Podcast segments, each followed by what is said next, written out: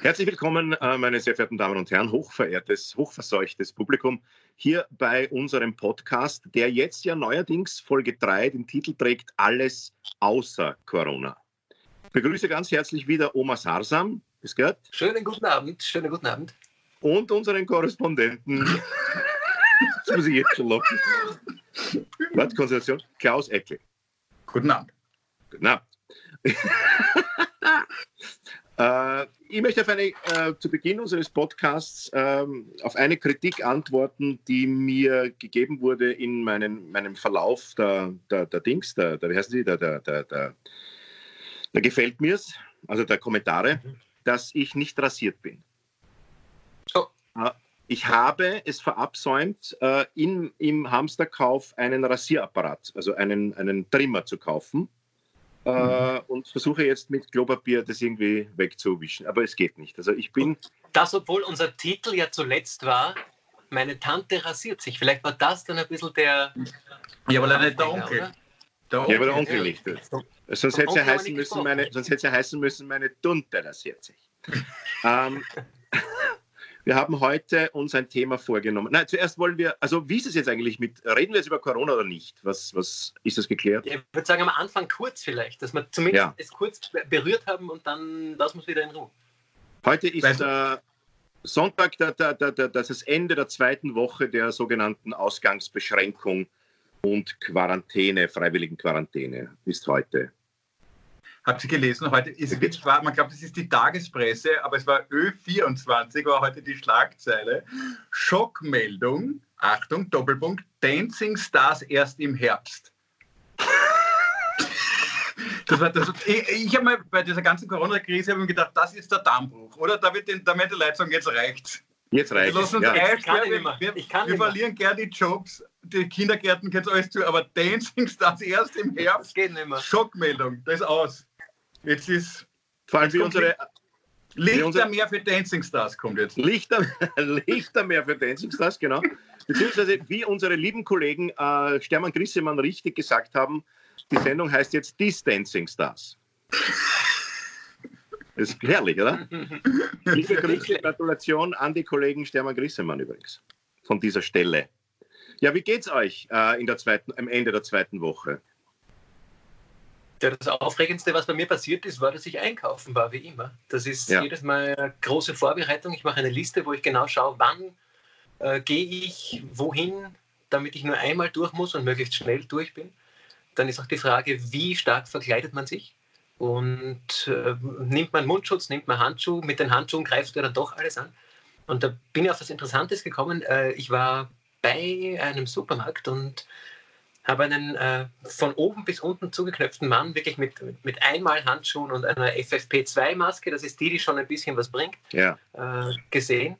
Und der hat aber alles, was er gefunden hat, nämlich fremde Menschen, fremde Einkaufswagen und das Obst komplett ständig angegriffen. Und da habe ich gedacht, das ist eine, eine wunderschöne Parallele. Ich glaube, es hat, hat damit zu tun, sobald du eine Hülle um dich hast, verhältst du dich anders. Wie Menschen in einem Auto, wenn Menschen in einem Auto sitzen, verhalten sie sich auch nicht so, wenn sie auf der Straße einander begegnen, sondern haben diese Hülle um sich herum. Und das ist ein Phänomen, das ist jetzt so eine Einzelbeobachtung. Aber vielleicht an die Leute da draußen, bitte schaut einmal nach Menschen, die äh, komplett verhüllt sind mit den FFP2-Masken und Handschuhen und einem ja. Schutzwall um sich herum verhalten sich die wirklich anders oder ist es nur mir aufgefallen? Dem mich interessieren. Und verhalten sich alle unvorsichtiger? Ist es jetzt ein Vorurteil, das ich jetzt äh, in die Welt setze oder eben nicht? Ja, Im Straßenverkehr gibt es also, Entschuldigung, ja. Na, sag's, ich sage, ich kann es schwer beantworten. Ich habe keinen Führerschein. Ich weiß nicht, wie man sich fühlt von einem Auto als Autofahrer. Ich kann es nur als Beifahrer. Ich verhalte mich als Beifahrer nicht recht anders als sonst auch, weil. ja, aber es ist trotzdem ohne Auto. Aber das Rollenverhalten stimmt. Ich meine, wenn du, es ist ja so, wenn man, wenn man an einem Tag fällt mir immer auf, nicht drei Sachen bin. Also ein Fußgänger, ein Radfahrer und ein Autofahrer. Schimpfe als Fußgänger, denke ich mir, alle Radler sind Trotteln, als Radfahrer, alle Fußgänger sind Volltrotteln und alle Autofahrer können überhaupt Und kaum sitze im Auto, denke ich mir, alle Fußgänger und Radfahrer sind super Trotteln. Also das würde, wenn man, wenn man diese Analogie hernimmt zum, ähm, zu dem Einkaufs-, zu der Supermarktsituation, ja. ja denkt sich der mit der Maske, weil er Maske hat. Also er fühlt sich jetzt in der Gruppe der Maskenträger alle Nicht-Maskierten sind Trotteln. Wahrscheinlich. Und Ja, ver natürlich. verhält sich dementsprechend asozial. Mhm. Kann das, also ich bin jetzt kein Psychologe, es war jetzt eine Laien, eine, eine, eine gefährliche Halbwahrheit, aber es ist so eine Theorie jetzt gerade entstanden ist. Eine weitere Ja, unnötige. Es gibt ja wahnsinnig viele äh, psychologische Ratschläge jetzt auch, wie man sich verhalten soll. Und wahnsinnig, weil du sagst wieder eine, eine der vielen Theorien. Es gibt ja unendlich viele Leute, die jetzt Ratschläge geben, wie man sich verhalten soll und was man tun soll und so weiter. Äh, an was halten, haltet ihr euch? Also gibt es irgendwas, wo man sozusagen, oder was ist jetzt eigentlich in der Zeit das, was einem Halt gibt, wo man sagt, okay, ist es diese Kurve? Jetzt, wir sehen jetzt jeden Tag in der ZIP, äh, wie viel Neuinfizierte, wie viel Intensivbetten, wie viel Tote. Und ist es, also mir gibt es jetzt momentan Hoffnung, weil ich sehe, dass also sozusagen die Beschleunigung der Infektion wird jetzt wird verlangsamt gerade. Also das hat einen Sinn, was wir machen. Richtig. Was mir Sicherheit gibt, ist eine, ich habe eine, eine eigene Tabelle angelegt, äh, in der ich selber nachschaue. Ich habe jetzt lange, lange Zeit genau geschaut, den Infektionsverlauf angeschaut, immer mehr Infizierte, noch mehr Infizierte, schneller der Prozentsatz Ja. am Anfang gestiegen, jetzt wieder gesunken. Was mich sehr beunruhigt hat, war die Anzahl der Genesenen blieb über neun Tage bei neun. Und ich habe mir gedacht, wieso sind seit neun Tagen nur neun genesen, aber insgesamt vor 14 Tagen Hunderte erkrankt. Aber es hat sich dann rausgestellt, und das gibt mir jetzt Sicherheit, ähm, irgendein Statistiker hat vergessen, die weiteren Genesenen einzutragen. Und somit Ja. sind eh wieder mehr Leute gesund geworden. Und äh, nicht nur in China werden Leute wieder gesund, sondern auch bei uns werden sie wieder gesund. Und jetzt haben sie es nachgetragen, es sind schon über 200 oder 300 Genesene. Somit, äh, es hängt nach und sie kommen, aber die Genesenen kommen. Das Es ist so, dass es sehr viele Leute gibt, glaube ich, die. Ha? ich denke mal, vielleicht bin ich ja dann irgendwann einmal einer der Genesenen. Ja. Äh, Vielleicht haben wir es auch schon gehabt. Kann auch Ja. sein. Ja? Auch die Theorie, dass es vielleicht viele Leute schon gehabt haben. Also erst wenn diese Tests, so habe ich verstanden, wenn diese Tests, äh, diese äh, äh, äh, Antikörpertests, Habe ich schon. Habe ich schon da. Habe ich schon zu Hause. du hast einen Antikörpertest zu Hause. Ich habe einen zu Hause. Ich habe, noch, ich habe ihn noch nicht gemacht. Ich habe mir gedacht, vielleicht ist es ein spannender Moment, äh, das äh, hier in dem Rahmen einmal zu machen. Äh, Ja. Hast du, vielleicht- zufällig, hast du zufällig drei? Die Frage ist uneigennützig. Ich, ich will es gar nicht Was ist das für wissen. einen Freund? Ich kenne da wen, der wen kennt, der wen wen? bräuchte. Den Hund braucht, wenn. Äh, ja, du, also ich habe ich hab einen Antikörpertest, aber von diesem Antikörpertest wird er grundsätzlich abgeraten, aus einem ganz bestimmten Grund. Wenn der Antikörpertest zum falschen Zeitpunkt, nämlich zum Zeitpunkt der beginnenden Erkrankung gemacht wird, so ist er negativ und kann dir durch dieses falsch negative Ergebnis den Eindruck vermitteln, dass du gesund wärst. Du gehst raus, ähm, greifst Ja, alles Moment, an, Moment, Moment, Moment. Herr Doktor, Herr Doktor, Herr Doktor. Der Antikörpertest. Antikör Herr Doktor, der, können Sie mal schauen, mit brennt da so. Der Antikörpertest testet doch, ob du Antikörper hast. Richtig. Wenn der Antikörpertest negativ ist, hast Ja. du keine Antikörper. Richtig. Das heißt, du hast das noch nicht gehabt. Na, weil vielleicht hast du es gerade und du hast noch nicht ausreichend Antikörper gebildet. Ja, dass sag ich ja. Sag ich ja. eben. Das heißt, wenn der Antikörpertest negativ ist, bleibst du auf Ja. jeden Fall so lange zu Hause oder gehst mit der Maske herum und versuchst niemanden zu treffen und anzustecken, bis der Antikörpertest sagt, du bist negativ. Jetzt ist aber die Frage Positiv. bei der Herdenimmun äh, Her Her Her Herdenimmunität, Herdenunion. bei der Herdenunion, bei der Herdenimmunität ist es ja so, dass es ja 60 Prozent haben müssen oder 70. Genau. Das heißt, 30 Prozent haben es nie. Das heißt, was macht man Mhm. jetzt als jemand, der es nie haben wird? Ich muss ja ewig zu Hause bleiben, quasi. Weil du noch immer nicht positiv warst. Ja. Da Und dann alle herum, die es gehabt haben und ich hab's nicht gehabt, jetzt sitze ich immer noch daheim. Das verstehe ich nicht ganz, wie das geht. Das, das wäre, das, aber andererseits, wenn du mit der Herdenimmunität davon ausgehst, dass irgendwann einmal die gesamte Herde, also wir, nicht mehr ähm, den, den, also die, die, diese Welle weiter, weiter Ja. anstecken können, wäre es ja dann irgendwann einmal weg. Aber ich glaube, dass man noch immer, dass es noch immer zu früh ist, aber dafür bin ich ähm, wahrscheinlich nicht der Richtige, aber wahrscheinlich gerade niemand. Es hat einfach noch niemand dieses Virus miterlebt. Niemand weiß, wie lange hält die Immunität tatsächlich an. Sind es jetzt mehrere Wochen, mehrere Monate oder mehrere Jahre? Äh, sehr wahrscheinlich ja. ist es, dass es doch länger hält und dass, wenn du es ein zweites Mal kriegst, dass du vielleicht trotzdem eine nur mehr abgeschwächte Form dieser Erkrankung hast. Ja. Aber ich, ich glaube, nachdem es noch keiner weiß, was dieses Virus tatsächlich jetzt alles kann und so, so drauf hat, ähm, ist es völlig, völlig richtig, dass wir mal sagen, wir tun jetzt einmal so, als bräuchten wir 60 Prozent, die es gehabt haben, oder 70 oder 80 oder 50 und warten mal ab. Und falls du einer derer bist, ähm, die es noch nicht gehabt haben, überlegen wir uns dann einen Plan für dich näher. Okay. Dein Bücherregal, du hast ja dich eh beschwert, dass du nur 20 Prozent der Bücher in dem Regal gelesen hast, das hinter dir steht. Und ja. du wirst vielleicht auf eine Quote von 70 Prozent am Ende dieser. Ja, wobei man kommen. sagen muss, in meiner Bibliothek ist es so, dass die Leseimmunität schon bei 5% eintritt. so, wenn du 5% gelesen hast, bist du immun gegen die anderen Bücher und liest sie nicht mehr. Aber wisst ihr, was ich glaube? Ich glaube, dass wir vielleicht am Ende dieser Zeit, um wieder was Positives herauszufinden, ein unglaubliches Körpergefühl entwickelt haben. Weil jeder wacht in der Früh auf oder zum Mittag, wenn er irgendein Kratzen spürt oder irgendein Schnupfen, denkt er sich, es könnte schon was sein. Er ja. beobachtet auch ganz genau den Partner, es hat es der nicht schon. Ja? Also man kriegt ja unglaublich, ich glaube, man, äh, man greift auf die Stirn, ist es Fieber oder war jetzt kurz in der Sonne? Ähm, vielleicht entwickeln wir Menschen ein unvorstellbares ähm, Körpergefühl ähm, am Ende dieser Isolation. Das mag sein, ja. Wobei ich glaube, dass äh, irgendwie äh, heute ist ja heute ist Sonntag eben heute ist ein Interview von mir erschienen äh, in der Presse. Und ich habe, äh, abgesehen davon, was ich jetzt sagen wollte, möchte ich was anderes sagen. Ich habe ein E-Mail bekommen von jemandem, der sich beschwert hat über zwei Punkte in, in dem die Interview. Delfine wette ich. Über die Delfine wette ich. Nein, nein, nein. Er hat sich darüber beschwert, dass ich gesagt habe, ähm, dass man jetzt den Flüchtlingen nicht helfen kann, weil man sich selbst hilft und dass man, äh, dass ich gesagt habe, ich habe eh so viel Quant zu Hause, dass ich noch zehn Jahre in Quarantäne sein kann. Und äh, falls der Mensch wird natürlich nicht zuhören, weil er gesagt hat, er kann sich jetzt meine Programme nicht mehr anschauen, weil er mich so furchtbar findet. Äh, er hat gesagt, ich nehme überhaupt keine Rücksicht auf die Unternehmer, die jetzt Angst haben, dass sie keine, kein Einkommen mehr haben.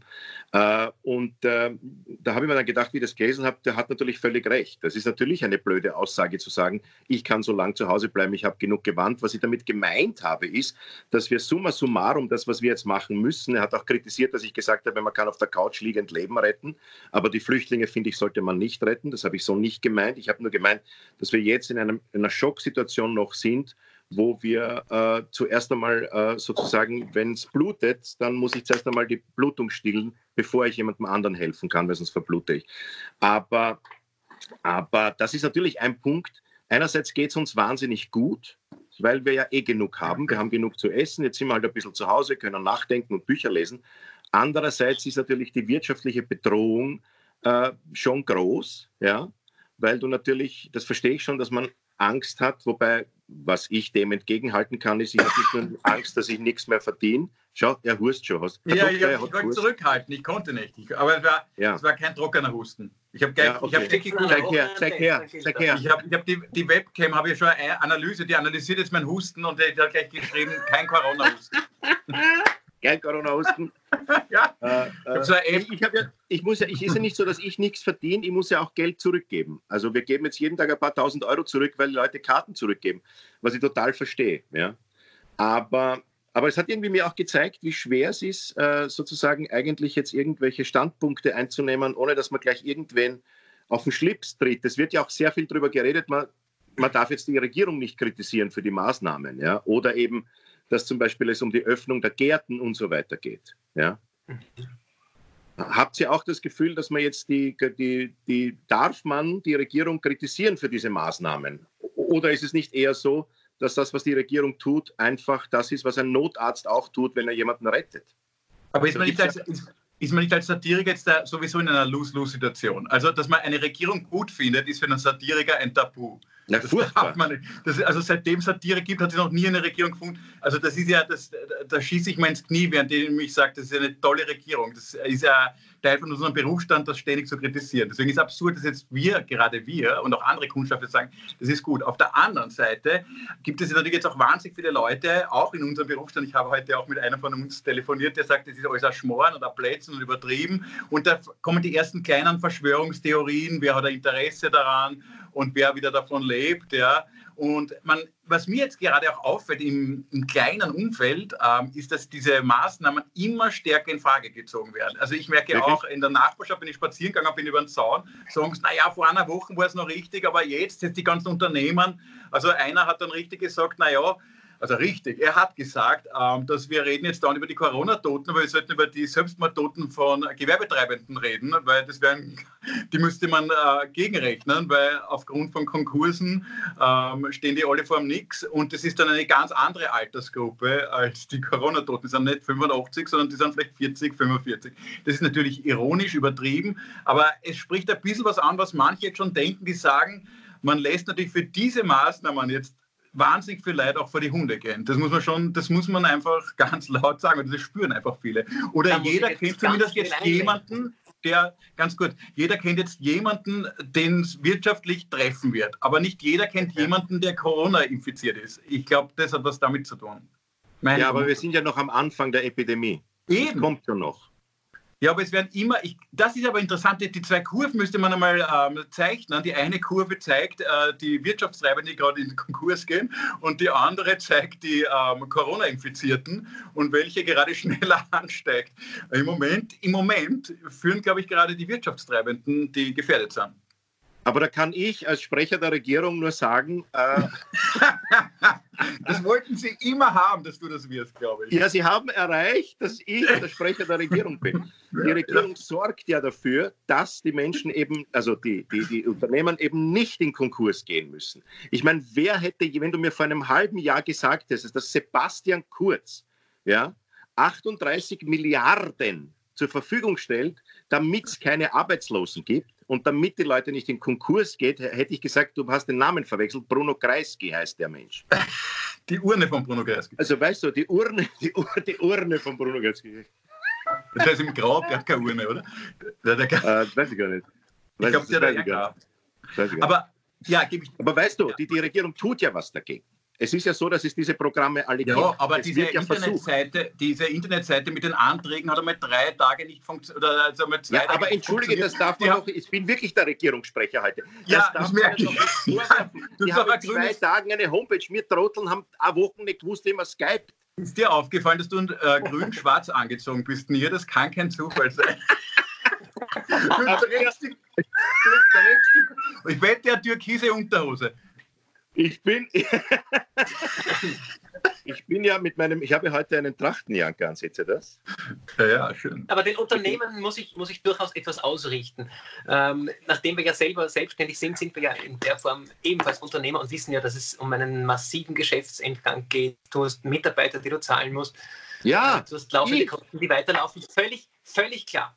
Aber äh, ganz, ganz lieben Gruß von meinen ähm, lieben Freunden, äh, befreundeten Ärzten aus dem Spital, die äh, ja. ohne Rücksicht auf äh, ihre eigene Gesundheit sich in die Nähe, nämlich in direkten Kontakt mit Corona-Patienten begeben und nach mhm. Italien schauen und sagen, da sind bereits 60 Ärzte verstorben. Und äh, nicht nur Ärzte, nämlich alle Personen, die im Gesundheitswesen arbeiten, ja. äh, riskieren da alles um Menschenleben zu retten. Und das ist einfach eine Ausnahmesituation, in der jetzt einmal alle wirtschaftlichen Verluste durchaus zu sehen und zu berücksichtigen sind. Und äh, mit einem Blick in die Zukunft, übrigens mein Thema für heute, mit einem Blick in die Zukunft nochmal genau nachzuschauen ist, wie schafft man das Ganze? Aber aktuell geht es darum, dass man äh, irgendwie die, die am Platz im Spital brauchen, versorgen können, nämlich auch die, die nicht Coronavirus erkrankt sind, sondern die, die auf der genau, Meidlinger Hauptstraße ja ausrutschen. Ja und ja. sich das, den Oberschenkelhals brechen, ja. einen Platz brauchen und dann vielleicht keinen kriegen und daran versterben. So das blöd das ja. ist. Und äh, da, darum geht's. Punkt. Also mir, mir, mir ist lieber, das ist jetzt sehr frech, was ich sage, mir ist lieber, ich gehe mit meinen zwei Theatern in Konkurs, ja, und muss nachher in der Josefstadt eine kleine dritte Aktrollen spielen, ja, den, so Hans-Moser-Komiker-Rollen, ist mir lieber, als die Ärzte in Wien im AKH oder in Österreich äh, äh, äh, äh, sterben oder sind krank und es sterben dann 100 Leute am Gang, weil einfach keiner mehr da ist und es einfach mehr, mehr geht. Was wir ja sehen, was passiert und wie gesagt, wir sind am Anfang dieser ganzen Sache. Wir werden erst sehen, was in England und in Amerika passiert, wo es kein Gesundheitssystem, kein gescheit. Schon, nie, gebe ich dir recht, aber die Frage ist nur, die Frage ist nur, gebe ich dir recht, aber die Frage, die sich manche stellen, ja, und den Gedanken darf man schon aufkeimen lassen, ob man sich differenzierter macht, ob man es nicht, ähm, ob man jetzt nicht nach Ostern sagt, okay, die wirklich Leute ab 60, 70, ja, die müssen weiter diese Maßnahmen man kann vielleicht bei den Jüngeren, es gab noch kein Kind, was ich gelesen habe, es gibt ja viel zum Lesen, aber das habe ich mehrfach gelesen, das noch einen Erwachsenen infiziert hat zum Beispiel, ja. Ähm, und es, es gibt natürlich auch Nein, das ja. stimmt nicht, Klaus. Das stimmt nicht, Klaus. Doch, doch, doch. doch, doch. doch also Kinder können sehr wohl. Sie sind sogar sehr wahrscheinlich die äh, größten es, Vektoren. Okay. Warst schon mal einer? Ich, hab, ich war sogar witzigerweise im Spiegel ist das gestartet. Aber gut, bitte, es mag alles Mögliche. Auf jeder Seite gibt es was Falsches. Aber wie dem auch sei, ich glaube trotzdem, dass du auch Folgeprobleme jetzt gerade ähm, uns aufhalst. Ja, es gibt einfach viele Leute, die haben einfach Probleme, in 40 Quadratmetern mit ihren drei Kindern jetzt zu leben und man kann überlegen, ob man nicht differenziert weitermacht und nicht. Aber ich glaube, das tun sie ja. Ich glaube, dass du ich als, ich als Regierungssprecher möchte. Du gehst mir als Regierungssprecher möchte sagen, ja. Im Vergleich zu dir ist mir der kurz sympathisch jetzt. der braucht, der braucht nichts ändern, einen anderen Regierungssprecher möchte ich haben. Ich, ich, als Vorstand vom Steirischen Bauernbund möchte sagen, dass er passt. Ja. Nein, jetzt ganz ehrlich, äh, ich glaube, das tun die. Ich glaube, die sitzen jetzt gerade mit diesen Linien, mit diesen Rauf runter, die sitzen ja. jetzt gerade und überlegen sich, wann können wir was aufmachen und wie viele neue Infizierte haben wir dadurch. Ich glaube, das okay. tun die eh können ich uns weiß, sicher sein, dass wenn alles ja? vorbei ist, werden die Stimmen sehr, sehr laut werden, dass alles übertrieben war. Ähm, Natürlich. Das ist es aber nicht. Also das ja, ist außer es ist, Moment, Nein, außer, das ist es definitiv. es gibt andere Länder, außer es gibt England zum Beispiel, wo das äh, fatal ausgeht.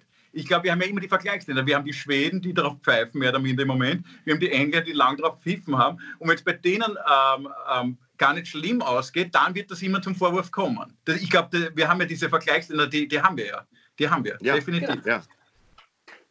Okay, äh, Freunde, ich muss euch kurz äh, äh, aufmerksam machen. Ich bin ja auserkoren worden, mit, äh, mit, mitzuzählen, wie viele Minuten. Wir haben jetzt schon 22 Minuten geplaudert oh, über Corona. Wir haben noch acht Minuten fürs Thema. Ja, wir haben für unser Thema noch acht Minuten. Der Podcast heißt Alles außer Corona, finde ich. Ja, ja. Also vielleicht aber verlängern wir ihn auf, es gab noch keine Beschwerden, dass er zu lang ist. Wir können ihn vielleicht auf 35, 40 verlängern, aber dann ist Schluss. Letztens waren wir auf 45. Wer zahlt's? ja, sagt so was Trauriges, nicht? Wir hätten auch übrigens nie im Leben, hätten wir drei gratis dieses, äh, die, dieses Gespräch, dieses Dienst gemacht. Da, da merkt man diese Not, wenn Kabarettisten was gratis machen, dann ist wirklich, da ist, da ist, dann ist wirklich die Kacke am Dampfen.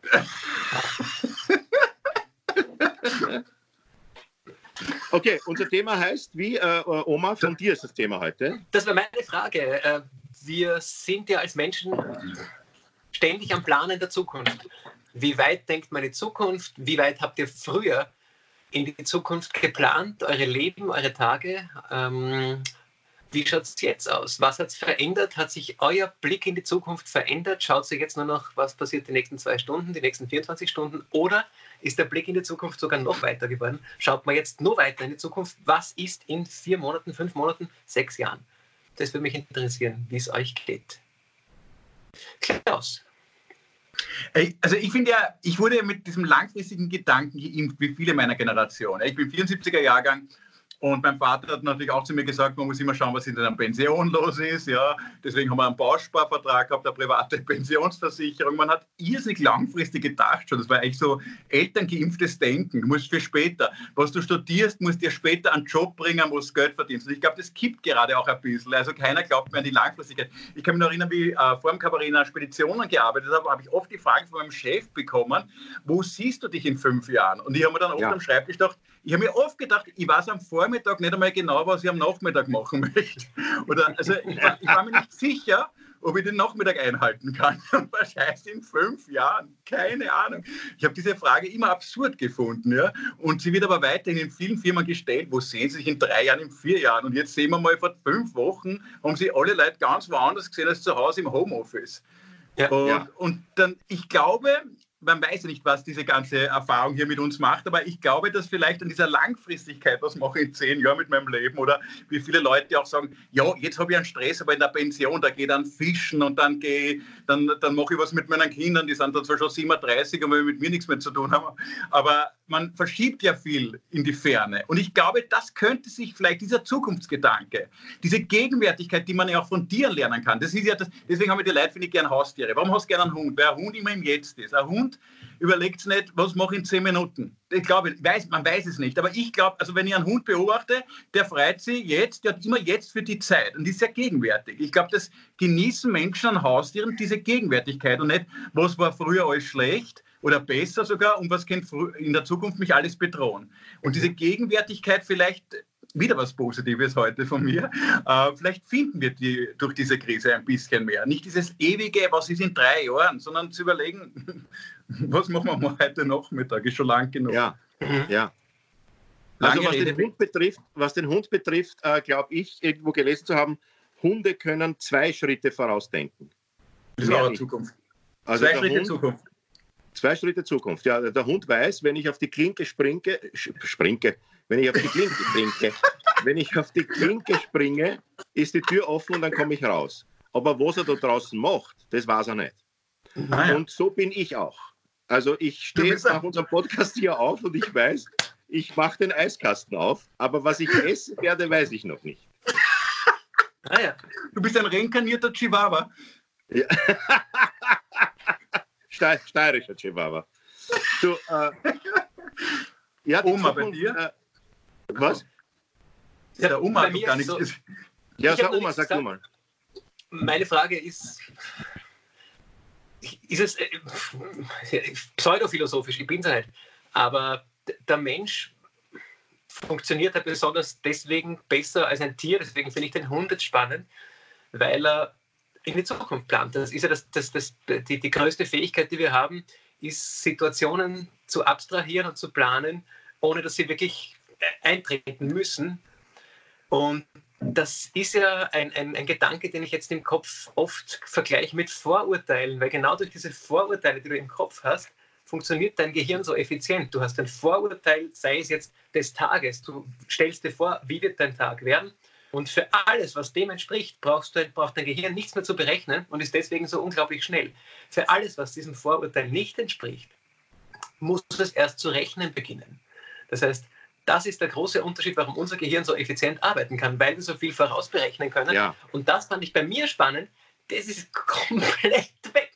Ich habe nichts mehr. Also ich glaube an nichts. Ich weiß, ich weiß nicht, was ist, was ist. Gestern war alles gut, heute ist alles schlecht und morgen soll es wieder gut sein.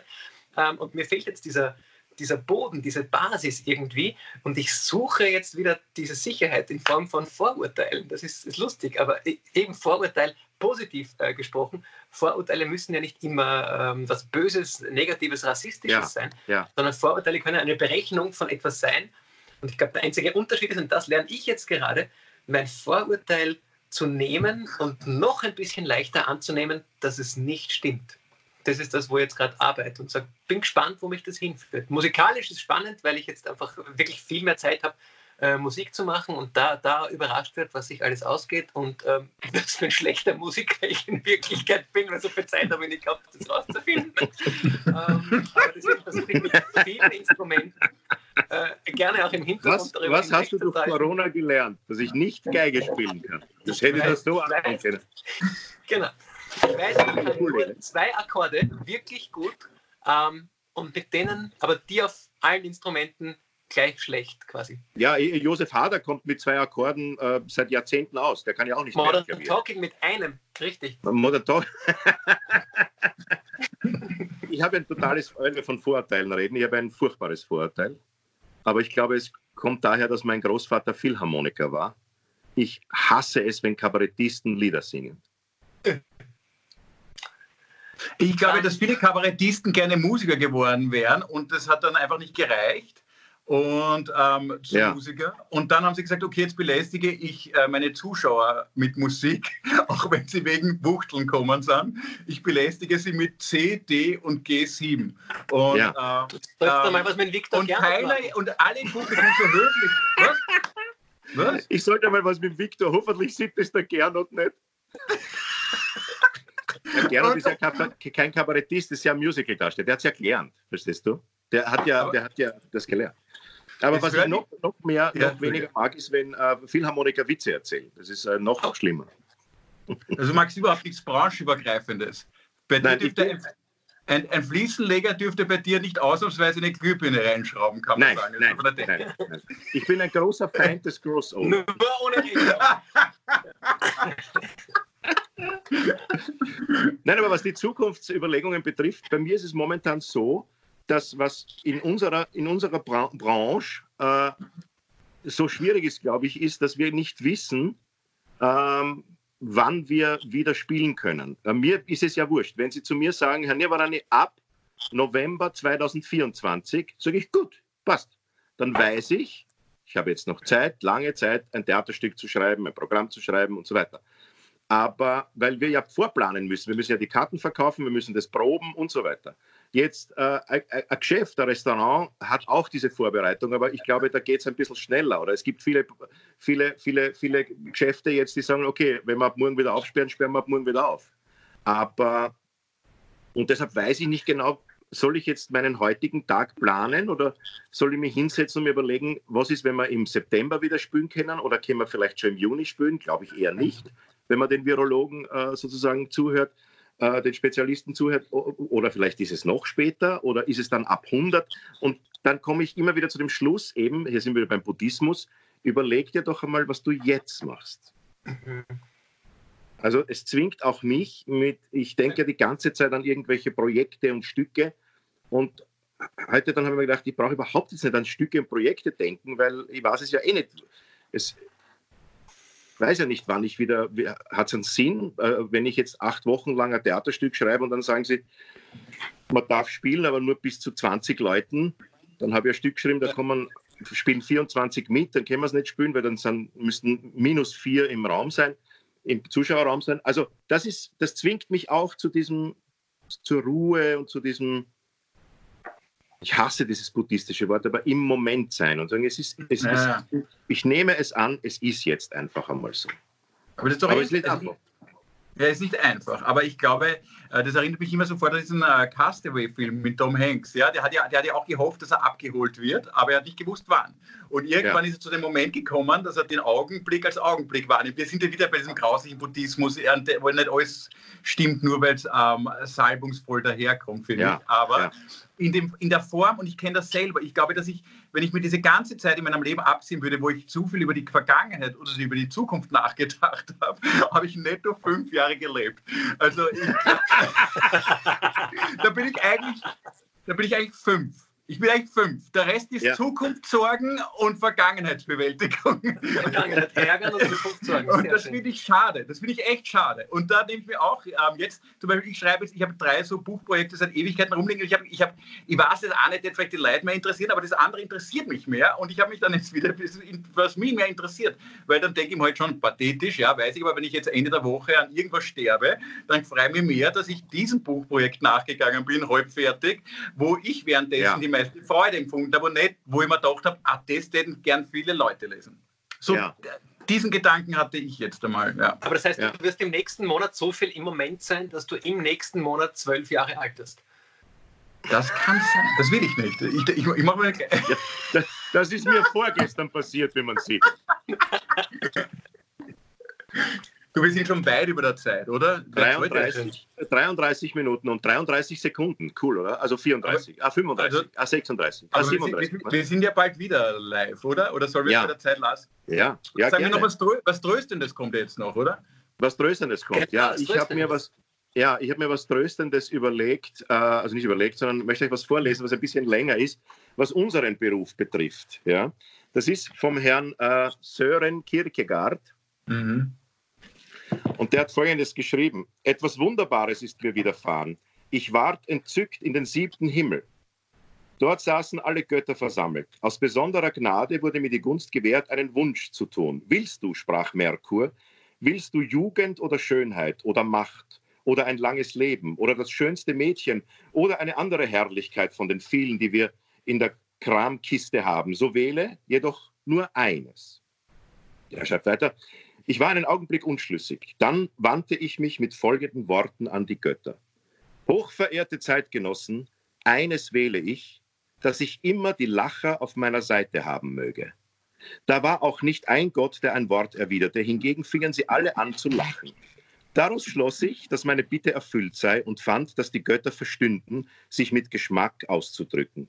Denn es wäre ja doch unpassend gewesen, ernsthaft zu antworten. Es sei dir gewährt. Schön. Das ist, das ist großartig, oder? Großartig. Das ist unser Büro. Wann hat er das geschrieben? Wann? Äh, das kurz bevor er sich erschossen hat, glaube ich. Das hat er. Ja. Äh, äh, äh, elfte Auflage 2012. Nein, das hat er geschrieben 1800. Äh, schieß mich tot, ich weiß es nicht genau. Im 19. Jahrhundert. Sehr schön. Jetzt du, Oma, jetzt kommt das Trösten noch von dir. Was Tröstendes ist fast was Buddhistisches, zufälligerweise.